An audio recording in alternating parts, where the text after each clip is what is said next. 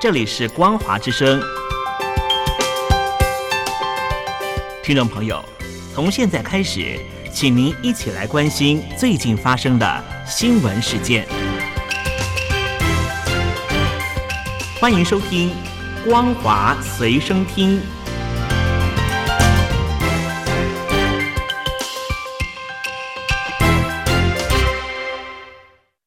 欢迎收听今天的《光华随身听》，我是兰玲。首先带您关心国际间的重大消息。美国新下布罕州在二十三号举办共和党党内初选，前总统川普击败前美国驻联合国大使海利，使他代表共和党竞选总统的几率大幅增加。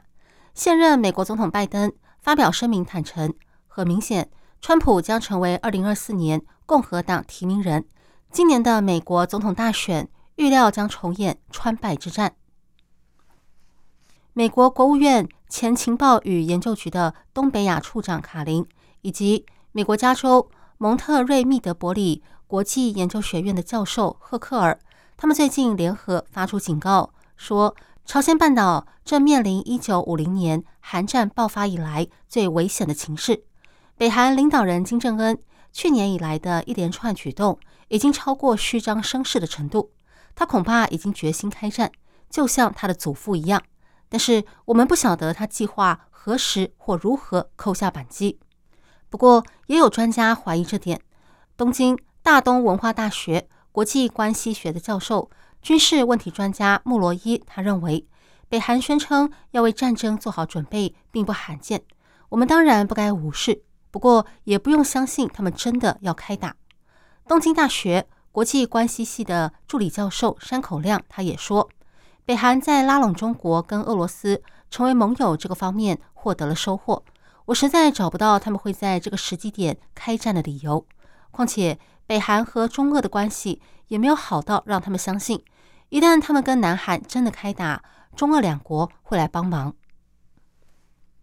以巴战争开打超过三个月，联合国人道事务协调厅表示。以色列军方发出了撤离令，要求清空加萨走廊南部城市甘尤尼斯的一个地区。过去，双方曾经在甘尤尼斯发生过激烈的战斗，因为这个城市是哈马斯在加萨走廊的领袖辛瓦的出生地。以军宣称，他们已经包围这座城市，并且加速行动。卡达、美国还有埃及一直在促进双方休战。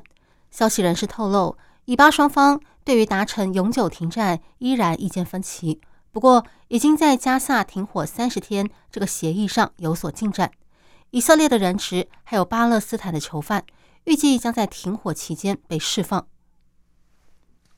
针对近年美中科技攻防战，半导体研究分析机构 Taking Size 的副董事长赫奇森他认为，美方如果推出更多限制，他不会感到意外。因为美中仍处于针锋相对的关系中，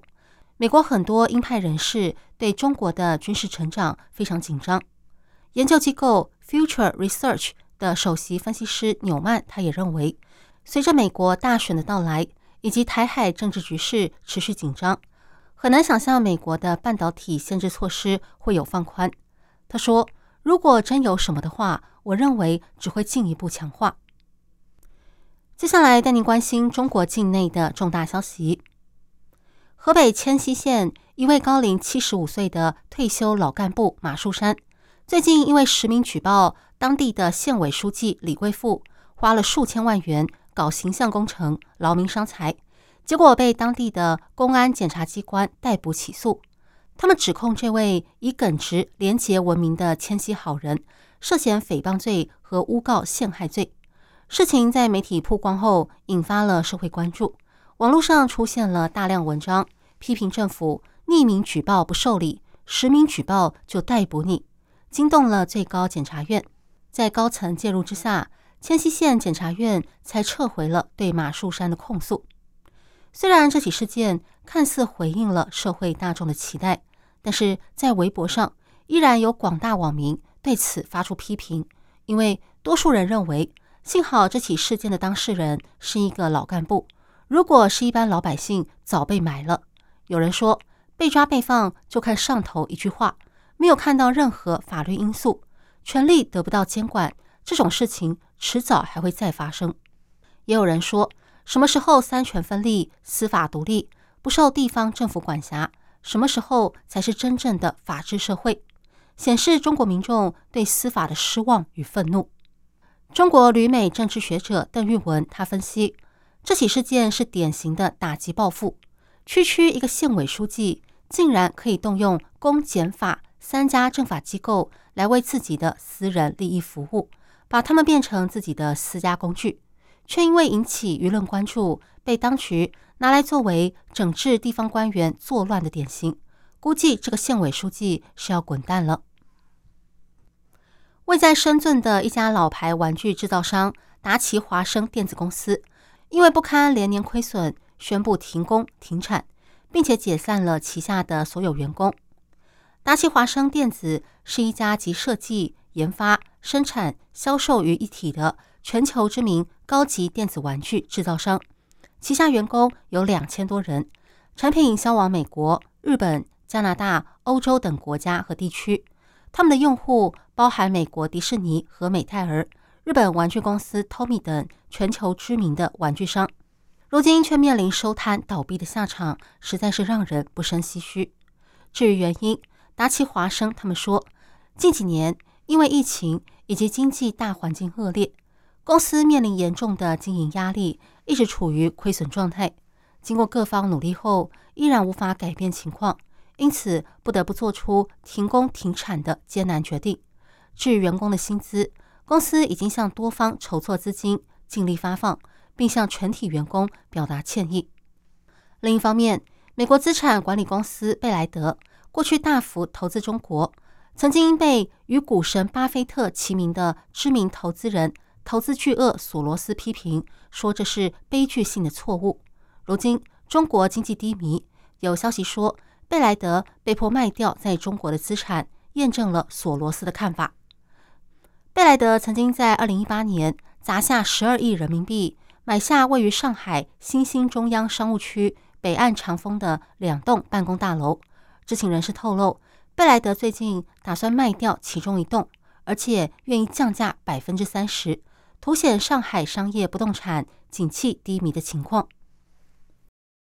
在暂停公布年轻人失业率的半年后，中国国家统计局上个礼拜公布了去年十二月城镇青年失业率为百分之十四点九，比去年六月的超过百分之二十要来的低很多，显示年轻人失业率下降。但是不少经济专家表示，完全不知道这到底是怎么算出来的。根据中国国家统计局的说法，新的年轻人失业率统计。不包括十六到二十四岁的在校学生，但是这些人有将近六千两百万人，将在校生完全排除在失业名单外的做法非常罕见。以美国为例，学生如果在过去一个月内找工作，而且可以在两周内上班，即使他正在就读高中或大学，那就算是就业人口。欧洲多数国家的计算方式也大致差不多。衡量失业率和其他劳动力市场指标的统计标准是由联合国国际劳工组织制定的，而中国将学生排除在外的做法和劳工组织订立的标准不太一样。中国的劳动力市场数据一直受到专家的怀疑，尤其是针对失业人数的统计方法，因为官方统计的失业人数不包括到城市求职的数亿农村人口，理由是。这些人如果失业，可以回到老家种田。此外，中国国家统计局既没有说明新的统计方法的完整细节，也没有跟旧方法进行对比。《华尔街日报》访问了财经专家，他们认为，光凭一个用新统计方法算出来的数字，恐怕不足以让社会大众相信就业市场真的有所改善。恒生银行中国首席经济学家王丹他也说。此时调整计算方式，可能会让社会大众对官方资料更加不信任。而抛开新数据的可信度不说，目前也没有资料显示中国的劳动力市场真的有所改善。以上新闻由兰陵为您编辑播报，感谢您收听今天的光华随身听，我们下次见。